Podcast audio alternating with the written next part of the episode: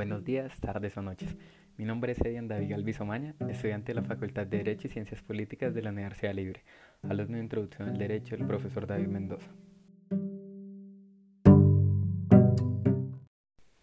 Este es un podcast donde haré un breve resumen del documental de la masacre del estadio.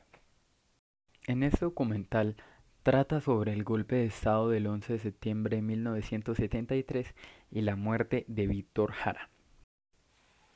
El golpe de Estado fue dado por el ejército chileno, comandado por Pinochet, el cual fue ayudado por la CIA y la Marina Americana para derrocar el poder de Salvador Allende. Estados Unidos estaba en contra del presidente socialista, por la importancia en el momento que tenía Chile.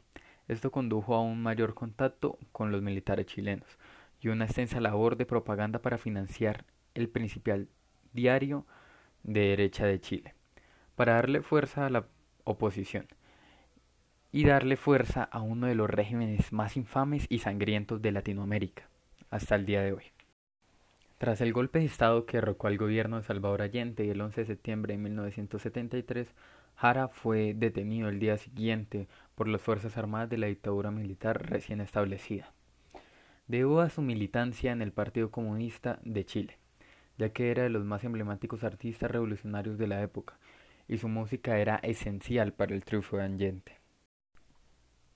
Con el asalto del Palacio de la Moneda se pone fin alrededor de 40 años de respeto por la institucionalidad y la democracia en Chile, y se abre la puerta a 17 años de un régimen militar, violación de derechos humanos, torturas, desapariciones, represiones violentas y concentración del poder, donde se asesina al presidente Allende, bombardeado en el Palacio de la Moneda, mientras que a Víctor Jara fue torturado y asesinado en el Estadio de Chile, donde fue golpeado, pisoteado y fusilado por el régimen que acababa de alzarse.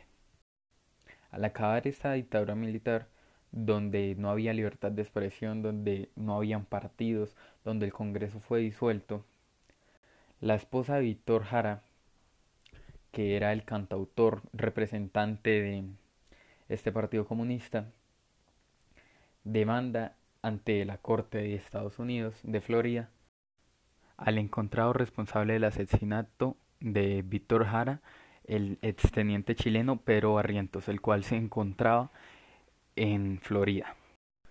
42 años después del crimen, Pablo Barrientos fue condenado a pagar 28 millones de dólares a la familia de Víctor Jara, en uno de los juicios más controversiales de Estados Unidos en ese año pero también uno de los más importantes. A final de los años 80 tenía que haber una nueva elección presidencial, pero Pinochet no podía ser parte de los candidatos a menos de que hubiera un plebiscito.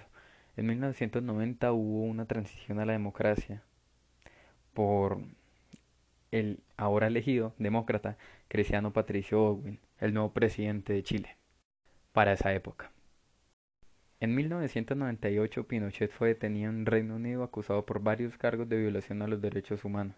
A partir de ese entonces se vino una serie de juicios, pago de fianzas, diagnósticos de demencia, que fueron dilatando el proceso hasta que un paro cardíaco acabó con su vida en el año 2006.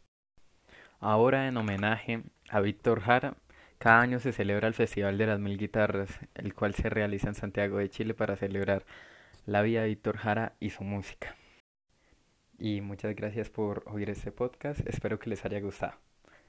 Gracias.